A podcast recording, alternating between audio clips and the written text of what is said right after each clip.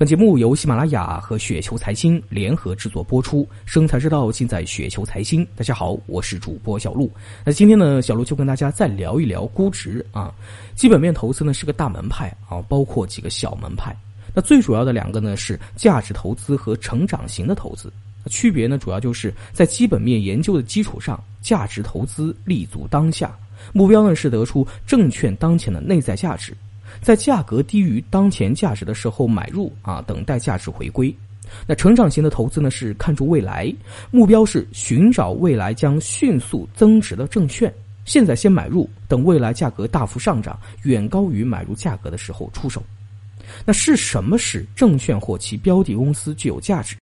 要素呢有很多：财力资源、管理、工厂、零售店、专利、人力资源、商标、增长潜力等等。然后就是呢，这些要素能不能转化为收益和现金流，为公司、为股东带来回报？一家吹嘘的天花乱坠的公司，如果不能够给你带来收益和现金流，你就应该把它的价值怀疑的天花乱坠。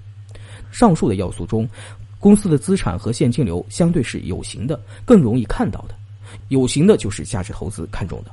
无形的要素，比如人才、流行时尚、长期增长的潜力、世界未来发展趋势。就虚幻一些，或者发生在未来，这一点呢，价值投资关注的少，而成长型投资呢就比较看重。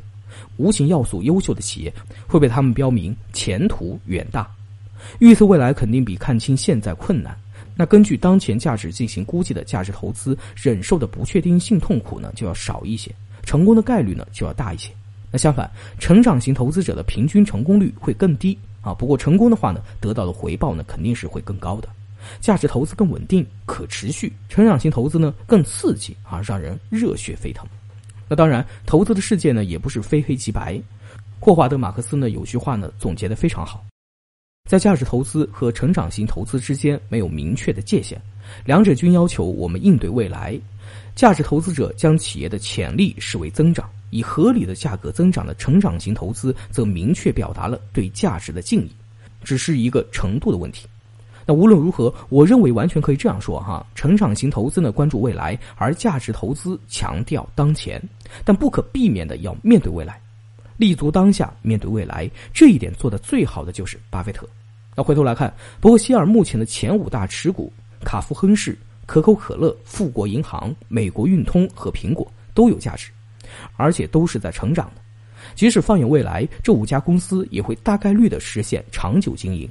以或快或慢的速度继续成长，某种程度上呢，巴菲特的价值估算已考虑到成长这个因素。